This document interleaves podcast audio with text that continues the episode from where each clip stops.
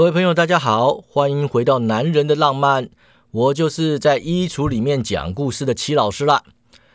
那第二天下午啊，淑华终于进入纽约，史密斯探员陪着他做完各式文书记录啊，证明他与恐怖活动无关之后呢，总算离开了中情局的办事处，正式恢复了游客的身份。史密斯充当司机，开着 CIA 的公务车啊，载淑华去饭店。杨小姐，我们帮你安排好了司机搭饭店的房间，呃，行李已经请机场送过去了。却看到淑华就摇头说：“不用了，我在亚法龙酒店有订房，可以麻烦你载我过去吗？”一看史密斯面有难色啊，就又说：“哎，你知道那家店吧？在帝国大厦附近啊。”史密斯就说了。我知道那家酒店，但是杨小姐，世纪饭店是五星级的，呃，亚法龙不过四星。你如果是担心价钱的话，我已经申请经费了，你可以在世纪饭店住一个礼拜。只见淑华又是摇头啊，他就继续说了：“你玩到了一个礼拜，亚法龙未必有房间。”淑华一听，觉得有道理啊，就边想边说。可是我来美国就是想要住亚法龙啊，我还想指定四一五号房呢。史密斯眉头一皱啊，就问他说：“为什么一定要亚法龙的四一五号房呢？”淑华就说：“那个啊，哦，那是私人原因啦。”史密斯就放慢车速，转头看着他说：“我想知道这个私人原因，可以告诉我吗？”淑华在纽约并没有朋友啊，只是凭着一股冲劲儿跑来。如今行程不如自己预期，他感觉就有点茫然啦。眼前的杰克·史密斯算是唯一认识的人，从某方面来讲也算是救命恩人啦。心中有什么话，似乎除了跟他讲，也没有别的人可以说了。他想了想，就说：“啊，杰克，呃，我可以叫你杰克吗？”史密斯点头：“当然。”我的朋友都叫我杰克，淑华就笑了笑说：“哦，那很好啊，史密斯探员啊，老让我联想到一部电影啊。其实本来我在台湾快要结婚了，但是我的未婚夫却在上个月来纽约一趟后，就决定要逃婚。我不能谅解啊，所以就想到纽约来看看到底发生了什么事。雅法龙饭店就是他当时住的地方，四一五号房啊。嗯，你知道吗？”杰克就若有所思的说。男人逃婚总有很多原因，至少有个借口吧？他有没有跟你说为什么呢？淑华就心想啊，多半是通奸呐，还有什么为什么啊？嘴里就说啊，哦，他说了个原因啊，可是太扯了，我宁愿相信他在纽约认识了别的女人。我说这些男人呐，杰克不等他说男人怎么样啊，就说了。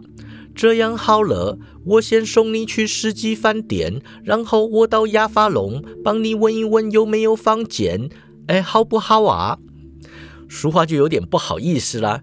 啊，这样啊，没有关系啦，我自己找时间再过去看看就可以了，不用麻烦你了。杰克就笑着说了，不麻烦，反正我今天也没有其他的请务。呃，杨小姐到我们国家来，总要有个本地人啊接待一下的。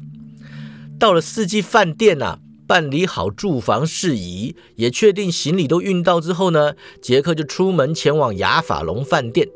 淑华在房里将泡水手机里的 SIM 卡取出啊，然后到楼下去找了一家电信业者啊，买了一台超高像素可线上收看电视节目、具三十二道和弦铃声、七十二种情境调整、附赠二 G 记忆卡、内建一千个 Java 小游戏，并且引进最新纳米技术，防震防水更防火的照相手机。哎，夸胡这边小说呢是。十几年前写的，那个时候手机是这个样子，很顶级了啊！哎，夸胡好，哎，然后呢，他又跟店员凹了一块已经充好电的电池，满足了累积一个礼拜的怨气下的购买欲之后呢，他就开心的回房打电话给建志了。喂，建志啊，你在哪里啊？淑华，哎，天还没亮，我当然在床上啊。哦，我已经到纽约啦。我跟你说啊，这几天真是好诡异的经验哦。哎，淑华，你是打国际电话呀？对呀，用手机打的。哎呦，那贵死了啦！要聊天等见面再说嘛。淑华就脸色一沉呐，不高兴就说：“我差点被炸弹炸死，高空落下摔死，荒岛历险饿死，更别提有个色狼想要强奸我，还有一个守护宝藏的鬼魂想要杀我，而你居然还在关心电话费太贵呀！”见至语塞啊，他就说了：“呃，这样听起来好像是我不对哦，当然是你不对啦。”哎，可是我已经订好飞机啦，明天傍晚就可以到纽约了，到时候就可以听你讲个痛快了嘛。哎，淑华一听心里高兴啊，就说：“哎，建志你要来陪我哦，你好好哦。”哎，还好啦，好朋友嘛，所以你可以省下电话费，明天再跟我说嘛。不要啦，我不苦不快，来，你给我听。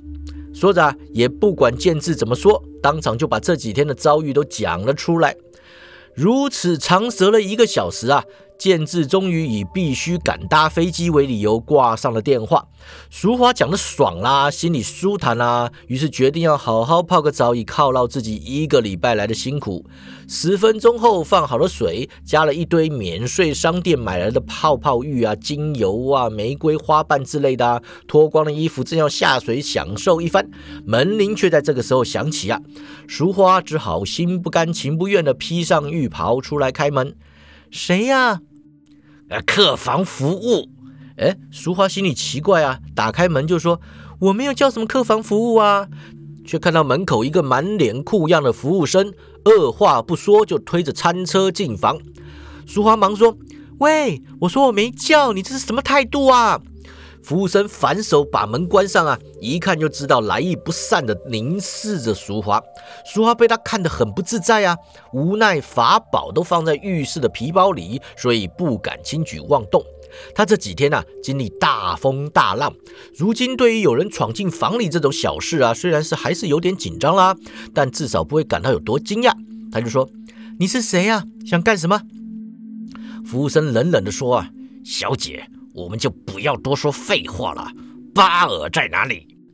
淑华一愣啊，心想：怎么可能有人知道自己见过巴尔啊？嘴里却说什么巴尔啊？你在说什么呀？服务生反手一巴掌就打上去啊，厉声道：“不要装蒜！巴尔究竟在哪里？”淑华没料到他会说打就打呀，这一下子跌在地上，鼻血都流出来了。他伸手抹了抹血，满心不爽的瞪着服务生就说了。哦，你是说巴尔啊？他就在浴室里啊。服务生一听这话，大吃一惊啊，脸上的酷样立刻被紧张的表情取代，自腰间拔出了手枪，蹲低身体，躲在餐车后面四处张望。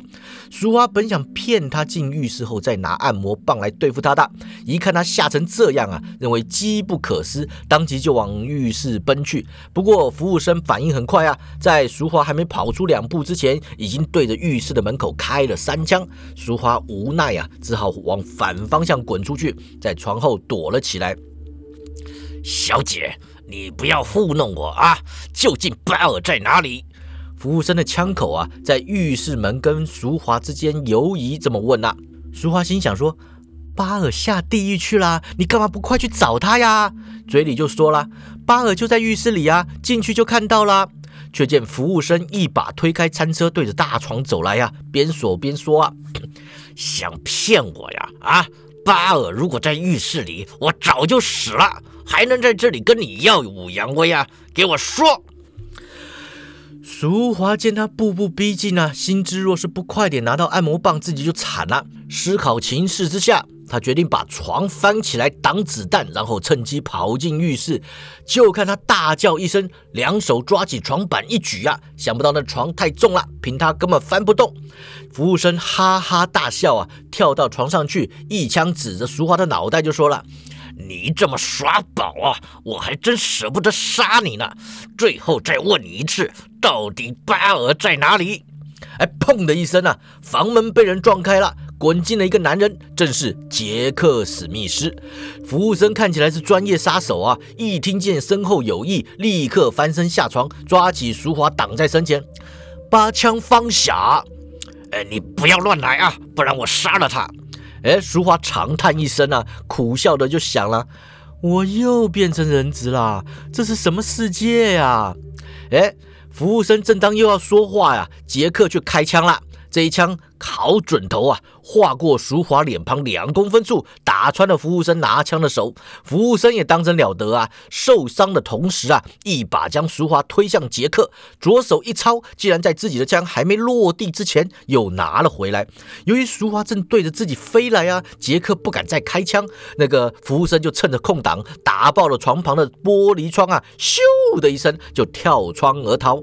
杰克奔到窗边，探头往下看了一会儿，缩回头来说：“让他给跑了。”哎，淑华从地上爬起来啊，讶异的问说：“跑了呀？这里是八楼哎。”杰克不理会他，走进浴室，乒铃乓啷的乱翻呐。淑华心里有火，大声就问说：“你干什么呀？”杰克从浴室里走出来啊，手里拿着巴尔的卫星电话，语气不悦的问啊：“这电话到底是哪里来的？”哎，淑华一看心就虚啦，只是死不认错。我不是跟你说过是在荒岛捡到的吗？杰克哼了一声啊，听得出来有点生气的，又说了：“那根本不是个荒岛，对不对？啊，杨小姐，我刚刚在局里一力保你，但是你说话却不经不实，你这样做对得起我吗？”淑华就嘟着嘴说了。啊！你干嘛发这么大火嘛？就算我有事情没跟你说，但是电话真的是捡到的嘛？难道说是我自己带去荒岛的吗？说什么不敬不实啊，那么难听！哎，杰克一看他还嘴硬啊，就怒道：“你为什么没有跟我说你的未婚夫是陈之明？”俗话说：“嘿，奇怪了，我未婚夫叫什么名字关你什么事啊？陈之明就陈之明嘛，你听过呀？”杰克就说了。你真的不知道，还是假的不知道？俗话就说：“当然是真的不知道啦，不知道什么啦？”杰克就摇摇头啦。陈志明是你们台湾情报界第一流的人物，他是归国之淡水河一号之后最厉害的谍报人员。他不断速度化解台海危机，而且也曾经好几次来美国协助办案。CIA 里每个人都对他的非常的尊敬。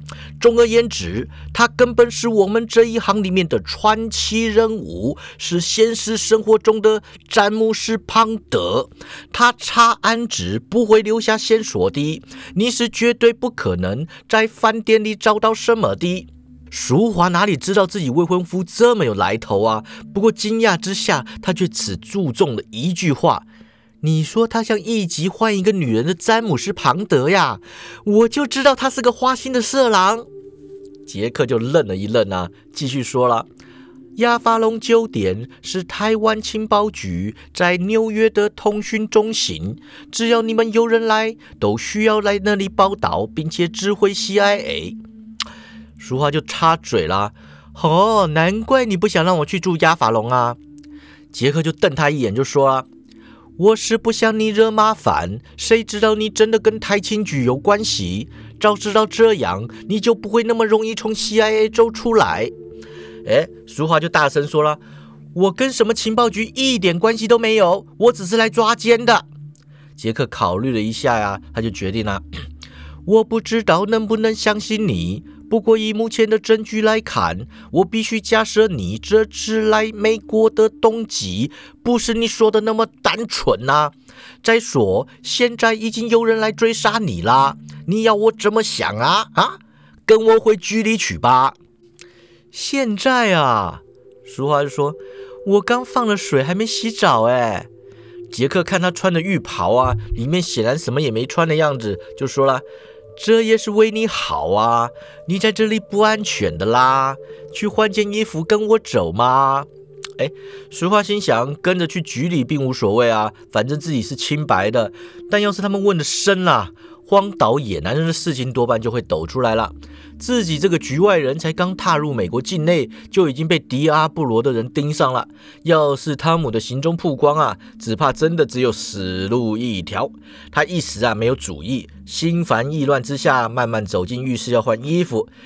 杰克刚刚在浴室里面乱翻他的皮包啊，里面的东西都堆在洗脸台上。淑华看到之后啊，突然心生一计：“哎，杰克，你进来一下，有好东西看哦。”杰克走进浴室啊，看到淑华衣衫不整的站在浴缸旁边呢，手里拿了颗小跳蛋。杰克脸色一红啊，就说了：“杨小姐心知种，我公私分明，不会跟嫌犯乱来的。”淑华上前两步啊，笑着说：“我只是给你看样东西，又不是要跟你怎么样。”杰杰克就看着跳蛋啊，吞了口口水，说了：“这是眼中的性暗示，已经构成了呃呃性骚扰了，为我呈现男人的浪漫。”杰克心神一荡，脸色痴呆，几秒钟后回过神来啊，淑华已经将跳蛋放回洗手台。杰克的眼神似乎看出有点什么不对劲啊，但是又说不出什么所以然来。在他再一次要催促淑华换衣服前呢，他的手表突然发出奇怪的声响。杰克打开手表，看着荧幕上显示的讯息啊，皱了皱眉头。盖上表盖之后，他想了一想，就说。我有急事，必须立刻去个地方。那那么你就先洗个澡啊，等我回来再说。记得把门锁好啊，任何人敲门都不准开。然后说完呢，就急急忙忙的离开了。淑华二话不说呀，立刻就把浴袍给脱下，换了一套夜行紧身衣。哎，夸胡是特地为了抓奸买的啊。弄完后啊，把皮包里面必要的物品都收好了，走到刚刚服务生打破的窗口，趁着夜色，保险套一挥就跳了出去。落地之后，偷偷摸摸的躲在街角，看着旅馆大门呢，等着杰克从里面走出来之后呢，他立刻就跟了上去了。既然杰克跟志明都一样是情报人员，我倒要看看他们这种人心里所谓的浪漫是长什么样子的。淑花跟了几分钟啊。转进了几条阴暗的巷子，然后杰克就不见了。淑花在暗巷里面四下寻找，看不出什么蛛丝马迹啊，心想说：“笨淑华呀，人家情报人员怎么会那么好让你跟踪啊？说不定此时他正在哪里看着你偷笑呢。”又找了一找啊，自觉十分没趣，便打算回饭店继续洗他的澡。这时候回头一看呢，可了不得了！原来现在阴暗巷道里的另外一边呢，已经出现了四个看起来就很可怕的男人。嘿嘿嘿嘿，小姐，晚上没事不要走到没人的巷子来呀！你妈没教你吗？咦，你看那那个样啊，八成是故意走进来找一点乐子的。呵呵呵呵。淑华有保险套跟按摩棒在身边呢，并不怕是个小混混，就说了：“你们想干什么呀？”是个男人中啊，又有个淫笑声发出啊，不过被另外一个阴森的声音制止了。小姐，不要怕，只要说出巴尔的下落，我们不会伤害你的。淑华这才知道啊，又被迪阿布罗的人盯上了，而且也认出带头的人正是刚刚那个服务生。淑华冷冷一笑啊，心想：真是踏破铁鞋无觅处，该是本女王算账的时候啦。想着啊，伸手到皮包里要掏按摩棒，但就在他的按摩棒将出未出之际啊，淑华脑后上方约十公尺处传来一阵正气凛然的笑声。哈哈哈哈哈哈哈哈哈哈！那个笑声呢，就说道：“无耻非土，向东这位小姐先问过我再说吧。”淑花抬头一看，只见后面建筑防火梯二楼的阴影之中呢，走出了一个男人。这个人的造型啊，真是任何人一看都忘不了。就看他全身土黄色的紧身衣，完美的展现出一身肌肉线条。头戴包头面具，面具的眼睛圆圆大大的，十分可爱。而嘴巴呢，也像个腊肠嘴一样。手脚啊，都有手套、皮靴。颜色也是土黄的，只是稍微淡一点。一张像床单一样的披风披在肩上，随风飘逸，也说不出有多帅气了。黑色的内裤外穿啊，上面还有条印了 B 字的闪亮皮带扣。若以时尚的观点来看呢，真的不是一个矬字可以形容。四个坏蛋一看，登时一片混乱。呃，出呃呃出现了。呃，他是谁呀？纽约的呃呃最新的守护者呀，呃正义的化身，邪恶的克星，坏人闻之丧胆的河豚超人，简称河豚人呐。啊什么？他就是上一期《食人》杂志评鉴史上最愚蠢造型的都会英雄河豚人吗？就是他呀，就是他呀！哎，听说他小时候被核子污染过的河豚吃到，然后就有超能力啦。哎，看起来不怎么样嘛。哎，不是啦，他很厉害的啦。河豚人呢，自防火梯上跳下来，落地时重重一站，轰然一声啊，气势十足，吓得众坏蛋四个里面倒有三个后退了一步啊。唯一还站在原地的服务生呢，拔出枪来说道：“这个小丑，谁看到都会笑死，怕他做什么？上！”哎，众坏人各自掏出家伙呀，对着河豚人冲过去。河豚人一出手啊，果然不同凡响。就看他左手一挡，一个坏人手手中的铁锹啊，就向后飞出了。当的一声，插入旁边的垃圾桶去。右脚一踹呀，某个坏人的西瓜刀就剩下了刀柄。哎，膝盖一顶啊，另一个坏人的机车大锁啊，缠上了自己的双手啊。三个杂碎给缴了械之后呢，河豚人展现了他之所以被称为河豚人的特殊能力啊。就看到他吸一口气，身体突然膨胀数倍啊，而且满满的突出大刺。众杂碎各被刺了一针啊，并且被好像。气球一般的河豚人给撞飞了，落地之后呢，河豚突发，各自身体僵硬，动弹不得。服务生一看情形不对，扣下扳机，连续射击啊！河豚人就跟美国各式各样的超人一样呢，身体可以挡子弹。他两手在面前乱挥之下呀，一排子弹就射到剩下一发了。河豚人向他走过去，边走边说。一吼不准你再骚扰这位小姐。哎，天知道为什么在暗巷之中会有人摆个油桶在旁边？服务生看准时间呢，在河豚人经过的时候射出最后一发子弹，油桶登时爆炸，火光四射，将河豚人卷入其中。呃，这次算你厉害，下次不要让我碰到。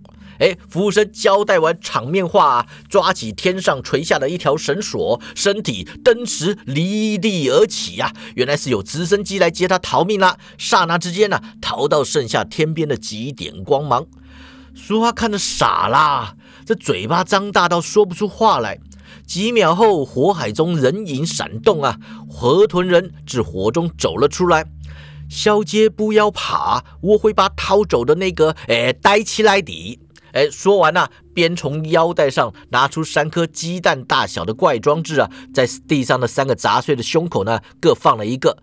俗话不明就里啊，就问说：“那是什么呀？”河豚人就回答啦：“河豚毒本身并不致命，但是会让中毒的人全身瘫痪。如果不以人工的方式帮他们呼吸的话，是会缺氧而死的。”说完呢，又说：“啊，小姐，晚上的纽约街头很危险，你快回饭店里去吧。”说着，又开始吸气啊，身体逐渐膨胀，化成一颗大气球啊！不多久，居然离地漂浮，就要向直升机追过去了。淑华本来就怀疑啊，一听河图人叫自己回饭店，当场就说了：“杰克史密斯，带我一起去。”河豚人身在空中，吓了一跳啊，大叫说：“什么杰克史密斯？我不认识啊！”哎，突然就觉得脚上一紧啊，低头一看，更是吓个半死啊！原来有一条长得很像男性生殖器的鞭子紧紧缠住自己的右脚啊！哎，吓完之后呢，他就看到淑华抓着鞭子的另外一端啊，正对着自己急速接近。哎，你认错人啦！我不是杰克史密斯啦！河豚人就边飞边叫啊！淑华这时啊，已经将鞭子收紧啊，只是河豚人圆圆的身体浑身是刺，不敢趴上去啊，只好两手分抓他两脚啊，这么一起飞着。哎，你不承认也没关系啊，反正你们这些美国超人都不会承认自己身份的。带我一起去找坏蛋吧！河豚人就叫了：“哪有你这么霸道的？”淑华说。我说真的，同样是超人，为什么你飞起来要胖成个气球这么难看？那蜘蛛人就飞得那么帅气呢？哎哎，怪我呀！哎，小时候吃我的是河豚啊，又不是蜘蛛，你以为我喜欢呐？俗话说，哎，不要生气嘛，先天的被什么刺不是你能决定的，但是后天的超人装扮是可以补救的嘛。你这套服装实在是太烂了。河豚人就说：“你，哎，小姐，我是要去抓坏人，你这样会拖慢我的速度。”俗话说：“哎，你飞得这么慢，还怪我呀？我告诉你啊，追得上直升机就追，追不上就别丢人现眼啦。”河豚人就无言以对啊。然后俗话就又说了：“不如我帮你吧。”哎，这么绑？哎，就听到唰啪一声啊，河豚人的屁股啊被细胶鞭给抽了一边，只疼得他两脚一抖啊，当即就急起直追，对着坏人的直升机冲了过去啊。如果淑华也去当都会英雄的话呀，大概就会被人称为女王人了吧？没过多久呢，河豚人跟淑华与直升机的距离啊就已经接近到五十公尺以内了。淑华就问说。你们超人不是都有一些很酷的小道具吗？你不能直接把直升机给打下来吗？河豚人就说了：“地下是纽约市区，怎么能直接搭一架直升机下去呢？而且，这哎哎，善用小道具的是像蝙蝠侠那些本身不具有超人能力的有钱人啊，像我或蜘蛛人这种穷人啊，就只能发挥自己的能力就够啦。”直升机的侧门打开了，服务生啊探出一颗头来说：“河豚人，报纸上说你放下纽约市民的生命不管，跑去度假了，怎么现在又回来了？”河豚人就哼了一声啊，不打算理他。服务生两脚跨出直升机，踏在栏杆上，回头又从座位里啊拿出两把类似大镰刀的东西套在手上。黑夜之中看起来呀，就像是一只大螳螂。本来我跟你无冤无仇啊，也不想去动你。但是既然你自己找上门来，那就别怪我不客气了。俗话就说。真受不了哎！坏蛋讲话怎么都这么老套啊？不过河豚人的声音听起来却很严肃啊！我就说这个杀手不是普通人，原来竟然是他呀！淑花看服务生啊，又看这个河豚人啊，就有点好笑的说：“他是谁呀？你该不会跟我说他是什么螳螂人吧？”错，是螳螂波士，小心啦！哎，就看到直升机上的螳螂博士啊，两脚一挺，身体犹如弓箭离弦一般啊，急射而出，好似蝗虫过境的世道，对着河豚人跟淑华就扑了过来。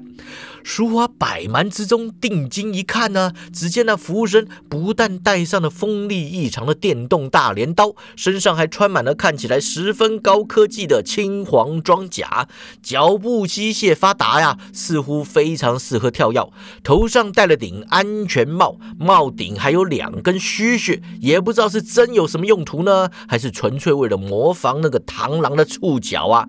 正当淑华考虑是要出言讽刺呢，还是？赞叹的时候啊，河豚人就叫了：“小姐，不要惊慌，我会接住你。”说完呢，两脚一晃，就把淑华给向上荡了出去。这时候，螳螂博士撞上了河豚人呐，打算一镰刀砍下河豚人的脑袋。不料河豚人一吐大气呀，登时好像泄了气的皮球一样返回原状。不再圆滚滚的河豚人伸手立刻就利落了起来啦，一低头啊，就闪过螳螂博士的大镰刀。几声叫喊之后呢，这两个怪物就从天上急坠而下，一边坠还一边打架。淑华紧接着他们身后一同坠落啊，边落呢还边帮河豚人加油，登时啊热闹非凡。打到离地面两百公尺左右的时候啊，河豚人终于拔掉了螳螂博士的两只镰刀啊，一回脚就把他踢去撞地，借着一踢的力量阻止下坠的世道。河豚人吸大口气，变成气球状飞过去接住淑华，然后呢一起轻巧巧的落在螳螂博士的身边。螳螂博士摔死了吗？没有，他那一身装甲可以保命。河豚人拉掉螳螂博士的安全帽啊，就问说：“告诉我，为什么你会找这位小姐追查巴尔的下落？”螳螂博士哈哈一笑，回答说：“你休想从我口中套出什么话来。”河豚人就威胁他啦。任何人都有个崩溃点，你一定会找得，只是迟早的问题。螳螂博士就呸的一口说：“你是堂堂正正的正义英雄，难道想要对我严刑逼供吗？这对你已经不太好的形象会有负面影响哦。嗨，你！淑花拉着河豚人的肩膀说：“河豚人，不要激动嘛，让我来试试。”说着，拿起按摩棒，挥一挥手就放出皮鞭了。螳螂博士就冷笑了：“哎，鞭打呀！”这么出街的拷问手法你也用得出来？我全身穿着钛合金纳米装甲，你根本打不痛我的！哈哈哈哈哈哈！哈河豚人就说了：“你以为我破解不了这间庄家的密码吗？等我把它给脱下来。”却听到唰啪一声啊！螳螂博士当场跟着惨叫了。原来他的钛合金纳米装甲已经让淑华一边给抽成两半，还在他胸口留下长长的一条血痕。不要把纳米神化啦！淑华就笑着说啦：“不要因为大家都说纳米好，你就跟着追逐流行嘛！遇上我这条什么都打得穿的鞭子呀！嘿嘿嘿嘿，纳米只是一个科学家口中的技术名词罢了。”螳螂博士跟河豚人面面相觑啊！想不到这个被他们低估一个晚上的女人，居然会如此的可怕。淑华呀，甩着鞭子向前踏出一步，河豚人呢不由自主往旁边退出一步，就留下螳螂博士一个人面对他。螳螂博士看着地上那两半片装甲呀，神情惊恐的就说了。哎，你不要过来啊！我我告诉你就是了嘛。我们要追的不是你嘛，是巴尔的电话。你使用了巴尔的电话，当然就知道他在哪里了，是不是啊？河豚人就讶异的对俗话问啊：“那只卫星电话是巴尔的？”他见淑华点头，就又说了：“哎，你知不知道巴尔是谁呀？哎，你知道这个线索有多重要吗？影响这种事情可是会严重影响调查。”淑华就摇头说了：“哎，注意一下你的身份呐，你是河豚人呢，你不是 CIA 探员哦。”河豚人吃了一惊啊，就叫道：“Oh shit！哎，什什什么探员呐？哎，不知道你在说什么呀？”哎，两个人一不注意啊，螳螂博士在地上翻了个身，随即使用他的强力机器弹簧腿啊，就逃了。河豚人一看，他一弹就是五层楼那么高啊，正要吸气飞去抓人呢，却听到身旁唰啪一声啊，这个螳螂博士当即又被淑华的鞭子给拉了回来。得罪了我还想跑啊？俗话就这么说啦。那为了防范螳螂博士再度逃跑呢，又想到刚刚差点被他开枪打死啊，淑华手腕转动，螳螂博士落地的时候啊，头下脚上，当场就晕了过去了。淑华收起按摩棒，对河豚人问道：“这个蟑螂博士是什么来头啊？”河豚人就说：“是螳螂博士。”哎，随便啊，什么来头啊？河豚人就说了。他是个疯狂科学家，自从五年前一次实验失败后，就信心大变啊，干起了职业杀手这一行。他利用他的专业知识做出这一身心头啊，哎，那两把大镰刀不知道染过多少鲜血呢。俗话就很怀疑的看着河豚人说：“是不是真的呀？有没有这么老套啊？”河豚人就摊摊手说：“哎，我听说的就是这样子喽。”淑华就又问啊：“那他跟那个巴尔又有什么关系呢？”河豚人想了一想，就问啊：“你听说过迪阿布罗吗？”淑华说：“最近有听到这个名字过啊。”河豚人就说啊。迪阿波罗控制中南美的呃毒品出口市场，乃是世界上实力最大的毒枭。他的大弟弟梅菲斯特主管组织的一切安全事务，养了一批全世界最厉害的杀手。哎，螳螂博士就是其中之一了。事实上，自从三年前绰号“烟雕手”的汤姆·安德森神秘失踪之后，螳螂博士就成为他们组织中的头号杀手了。淑华吃惊地问道：“谁？”河豚人就说：“汤姆·安德森。”啊，小姐听过他吗？淑华就摇头啊，啊，呃呃，没有听过呀，只是觉得烟屌手这种绰号，哎，好酷哦。河豚人一看就知道俗话有所隐瞒呐，不过显然他已经表示不愿意说了，所以他就没有追问呐。烟雕手这个绰号当然是颇为不雅，不过也算是名副其实。那个汤姆·安德森行凶的手段十分的凶残啊！听说他会使用巫毒术，不少男人都说他们是被隔空阉掉的。这个绰号是名不虚传，他的失踪啊是一件好事啊！情报界都希望他不要再复出江湖了。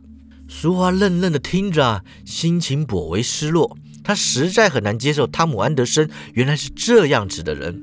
不管怎么样，迪亚布罗既然派出了螳螂波斯来找你，表示他非常重视这件事情，不会就这么罢休的。岛上传说。巴尔吞没了迪亚布罗很大一笔钱，所以迪亚布罗一定要把他找出来。小姐，如果真的知道巴尔在哪里，建议你要么就是告诉他们，以避免麻烦；要不就是告诉中情局或药品管制局，然后请求保护。不然的话，就算你的编制再厉害，只怕也是……哎，淑华就说了。我这一趟只是想要结婚而已，怎么会碰到这种事情呢？他呀，烦恼的抓抓头发，没多久就发现头发被抓乱了，赶快又拿出梳子来梳了梳，然后就对河豚人说：“哎，先不管那个啦，那现在这只大蟑螂怎么干呢？那现在这只大蟑螂怎么处理啊？”河豚人说：“是大螳螂，我想先丢去警察局门口吧。”河豚人呢，抬了螳螂博士，脚下挂了熟华。飞回第一次出现的地方呢，又背起了三个还躺在地上不会动的杂碎，然后就跑到最近的警察局去，把他们丢在门口了。在他带着淑华飞离警察局的时候呢，门口的警员还鼓掌大叫说：“河豚人，谢谢你，你是纽约的英雄。”接下来啊，河豚人说要送淑华回旅馆，不过淑华不答应，硬是要跟在河豚人旁边。问他为什么，他就说。我想要看看你的生活呀，借以了解我未婚夫的世界。河豚人呢，拗不过他，也摆脱不了那条鞭子，只好带着他一起去伸张正义了。那天晚上呢，他们抓了一个绑匪，解救了一个家庭，然后他们找出了一颗核弹，并且将之解除，拯救了一个城市。接着，他们阻止了一场政变，挽救了一个世界上可能最伟大却常常碰到怪事的国家。跟着，他们又跟两个黑衣人联手，打退了一群外星人，化解了地球的危机。最后，他们毁了隐藏在月亮后面的死星啊，解决了银河系的重大危机。到了天快亮的时候，河豚人跟淑华都累得气喘吁吁了。和淑华呢，就跑进一家素食店里，买了两杯咖啡以及汉堡、煎蛋、火腿沙拉呀，然后叫河豚人带他飞到帝国大厦的顶楼去看日出。河豚人说：“我戴着面具怎么吃东西啊？”淑华就说：“你别闹啦。”然后啊，就把他的面具给拉下来了。果然就是杰克史密斯。两人在凉风之中于大楼顶野餐，伴随着即将到来的日出，俨然就是一幅约会景象。你的生活好刺激哦，淑华吃着汉堡说。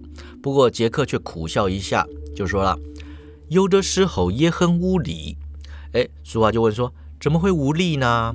杰克就说：“我每天晚上这样搞，忙到都没有什么时间睡觉，这也算是尽心尽力了吧？但是我不过出差两个礼拜，不在纽约。你看看《纽约时报》上面是这么写我的啊？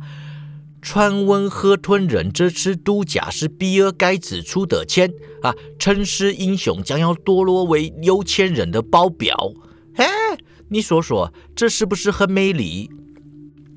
淑华就安慰他啦：“哎呀，报纸上乱写，你就别太认真了嘛。当英雄又不需要看民调的，不要放在心上啦。”他看杰克还是不太开心呐，就又说：“哎，这样其实算好啦。要是在日本呐，一定会有人穿上河豚人的服装拍色情录影带，然后呢，台湾的某周刊呐，就会把它当作是随书附赠的光碟，大肆报道河豚人做爱实况全都录。杰克就哈哈一笑，就说了：“河豚人的 A 片，从我出道一个月起就已经有了。网络上的河豚人系列的下载率还很高呢。我自己看过两片，哎哎，制作的品质还不差。不过话说回来，这好像没什么值得说嘴的。”淑华被他逗笑了，拍他肩膀就说了：“我还以为你很严肃呢，原来也会开玩笑啊。”杰克就说：“还好啦。”这个工作关系，我必须保持严肃，久而久之就习惯了。不过世界上就是有些人啊，有种特别的气质，可以将别人的因为生活而筑起的严肃瓦解掉，变身成曾经那个比较爱笑的自己呀。我想杨小姐大概就是这样的人吧。啊，我是啊，真的吗？淑华就摸摸脑袋说。我记得我以前好像也不是这样的啊，虽然我有时候也很耍宝啦。我想可能是因为最近看了一些很很奇特荒谬的事情吧，所以我无形之间就变得比以前放开了点。淑华认知到自己的心态有些些微变化呀，沉默的想了一想，又说：“说真的，既然这么吃力不讨好，你为什么还要当河豚人呢？”哦哦哦，这个问题问得太好了。哎，杰克就摇摇头啊。如果你是报社记者或是山姑六婆的话，我会说是因为我小时候住在贫民区，见过太多没有是非、没有公理的事情，于是我立志要除暴安良，打击犯罪，为社社会贡献我一己的心理。俗话说：“你真的讲这么老套的话，不会有卖点的嘛？报社当然就给你乱写啦。再说要除暴安良、打击犯罪，你白天的 CIA 工作应该就够啦。”杰克就微笑啦。所以我说这个问题由你来问，答案就会不一样了。真正让我决定要成为河豚人的理由，其实是来自一部电影里的一句话。杰克啊，就咳嗽两声，清了清喉咙后，说出了这一句影响他一生的台词：“能力越大，责任就越大。”这句话你有听过吗？俗话就扬眉说：“蜘蛛人他叔叔说的啊。”杰克的双眼中仿佛燃烧出无比的斗志啊！没有错。我拥有河豚的力量，应该把它用作正确的事情上。上帝是不会平白无故赐给我这种力量的。我不做，又有谁能做呢？或许蜘蛛人对你来说只是一部娱乐效果居佳的哎商业电影，但是看在我的眼里呢，却是史上第一的励志片呢。俗话就有点好笑了。嘿，我真的不知道商业片也有这么大的道理耶。杰克就说了，其实好的商业片编剧都具有写出文学作品的实力，只是为了生活呀，不得不低头啊。这个俗话就说，所以你就受到蜘蛛人的影响，成为河豚人啦。杰克就点头啊，是的。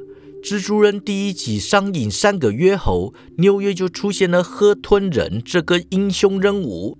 不过，其实我想啊，要当拯救世界的英雄，应该是每个男人都曾有过的梦想。只是大家长大之后，很容易就忘记了。这应该是被男人遗忘的一种浪漫吧。俗话就说，应该不会有人真的是为了实现童年的梦想而立志当英雄的吧？你觉得我的志明也跟你一样想法吗？杰克就不解了。你说哪一个想法？俗话就问啊，你认为他是因为看不惯世界上的不公平正义的事情，所以才这么投入他的工作吗？甚至不惜把我冷落？还是他当英雄当上了瘾，有我没我都没有关系？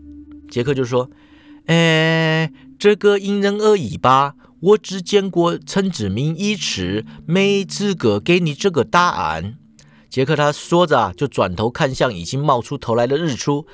我只知道针灸师姐是很寂寞的道路。如果有像你这样的女孩愿意跟我在一起的话，不管怎样，我都不会逃婚的。哦，真的吗？淑华看着杰克就问啊：“像我这样的女孩，你才认识我几天而已，哎，就知道我是什么样的女孩了吗？”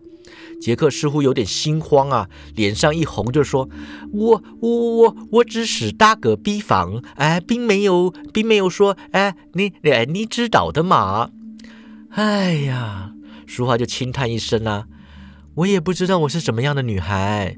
志明说我太过于女人，过于自我，满脑子只想着要结婚，根本不愿意去了解他。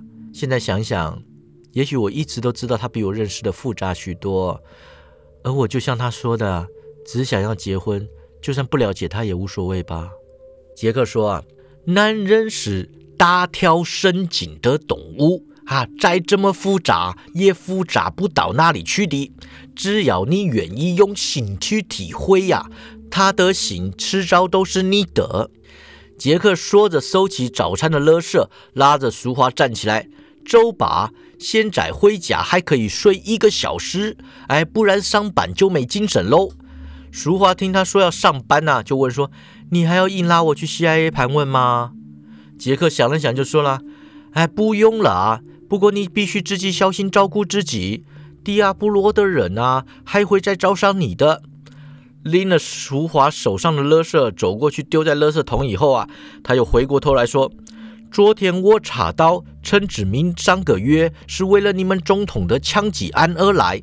这种事情通常很麻烦，如果他查得够深的话，现在多半遭到各路人马的追杀。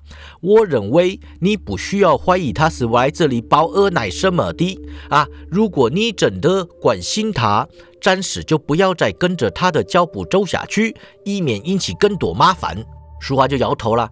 我现在心里就只有这件事，我一定要了解他离开我的理由。杰克就理解似的点点头啊。那么他离开纽约之后去了东京一趟，或许你在那里比较容易找到线索。淑华一听就火大了。东京啊，他没有跟我报备要去东京啊。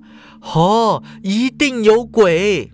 你不要这么激动嘛。杰克就说了：“我在东京有一个好朋友，可以提供你必要的保护。既然迪亚布罗还在盯你呀，我希望你到了东京之后，立刻去见我这个朋友。这是他的名片。”哎，杰克啊，就伸手进外穿的内裤里面，拿出了一张名片，递给淑华了。到那边说是我的朋友，他会知道该怎么做的。哎，过几天如果手上的案子帮忙到了一个段落，我再去东京找你。淑华就颇为感动的说了：“谢谢你。”杰克就笑着摇头说：“别客气。其实你在飞机上掉下去的画面，以及你所要就算捉鬼也要回来纠缠我的表情，一直都在我的脑中挥之不去呀。”我觉得我欠你一条命啊！发现你奇迹似的还没有死之后呢，我就发誓一定要找机会救你一命，才算扯平了。淑华就嘿嘿的笑两声啊！我希望我永远不需要你来救命才好啊！两人相对一笑，然后杰克戴上面具，化身为河豚人，送淑华回旅馆，结束了纽约的一个浪漫的夜晚。好故事要跟好朋友分享啊！如果您喜欢我的故事呢，麻烦您帮我点个五星按赞分享一下。好，这个男人的浪漫，咱们下回见。